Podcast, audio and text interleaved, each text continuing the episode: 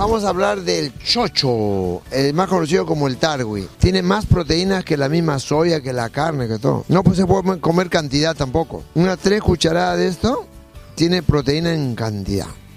¿De verdad? Esto es, le llaman la soya del Inca, recuerden. El chocho. Hablando de proteínas, una proteína buena es el ushuro. El ushuro, esto es una bendición de los dioses. E, El, ushuro, de verdad, lo comían los incas siempre. Tiene proteína, refresca. La gastritis la desaparece. Es rico, suave, digestivo. Acá me están trayendo una leche de almendra con arroz integral. Aso, nature. A ver, vamos a analizar, ¿ya? El arroz integral, ¿qué te aporta?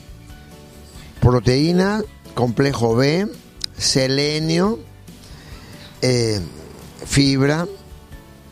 El arroz integral, amilopectina, que es el almidón de fácil digestión, que te da energía. Eh, la almendra, ¿qué te aporta? Calcio y magnesio, tan equilibrado. ¿Por qué, por qué la almendra cura tanta cosa? Porque tiene calcio y magnesio en equilibrio. Entonces me encanta hablar del arroz integral porque la base de la macrobiótica es el arroz integral. Tú, tú arroz integral frito con aceite de ajonjolí, crocante, es un manjar. El arroz integral crudo, una cucharada, se van los parásitos, crudo, ¿eh? sin cocinar.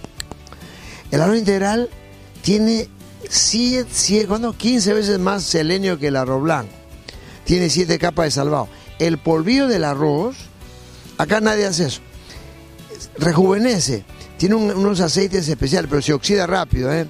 Hay que secarlo. Pero ese color marroncito lo da su germen y un salvado muy fino. ¿Cómo se llama? Polvillo de arroz.